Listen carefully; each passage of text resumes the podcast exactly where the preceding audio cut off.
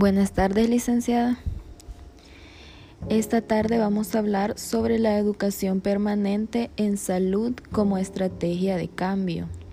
Y primero tenemos que la educación permanente en salud es una estrategia de intervención pedagógica e institucional orientada hacia la mejora de la organización y transformación de la práctica técnica del equipo de salud.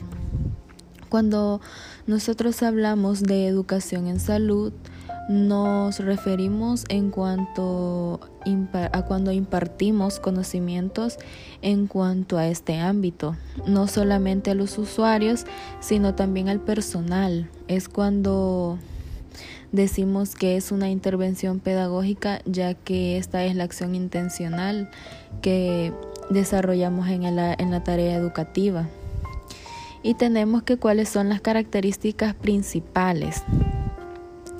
La característica principal de la educación permanente en salud es que se sitúa en el mismo lugar de trabajo, ya sea en el servicio hospitalario o en la unidad.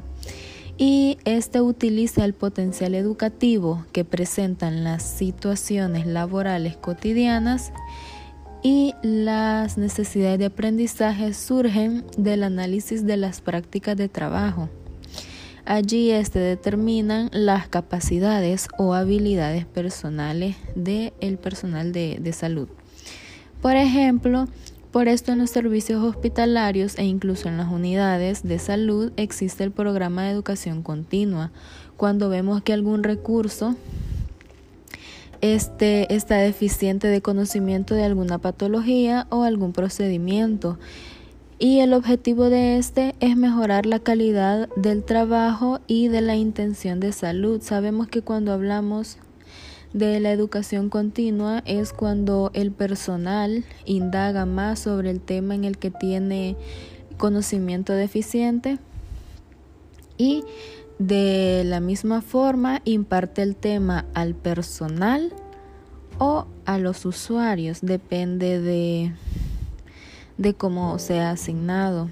Luego tenemos que los pilares de la educación permanente en salud son el trabajo en equipo, incorporando la red y la satisfacción del usuario. Cuando hablamos de las condiciones que implementan, para la implementación de un proceso de la educación permanente en salud son necesarias algunas condiciones de partida y tenemos el liderazgo estratégico, el equipo directivo comprometido, tiempos institucionales específicos, lugar específico de reunión, lugar tutores capacitados para impartir la educación y seguimiento y monitoreo de la experiencia.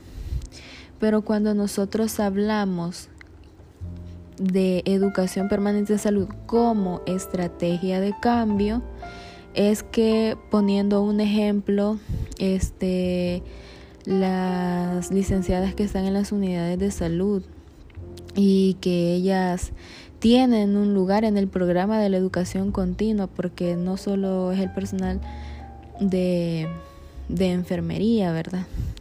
Entonces, si ellas indagan más sobre el tema y buscan otra forma de cómo impartir un tema y de cómo llenar ese vacío de conocimiento, ellas pueden este, hacer un cambio. Porque por eso lo, llamamos como estrategia de cambio, que nosotros como personal de salud este, innovemos, pensemos en nuevas ideas de cómo pudiéramos nosotros este, impartir un tema de una forma diferente en la que llame más la atención. Muchas gracias.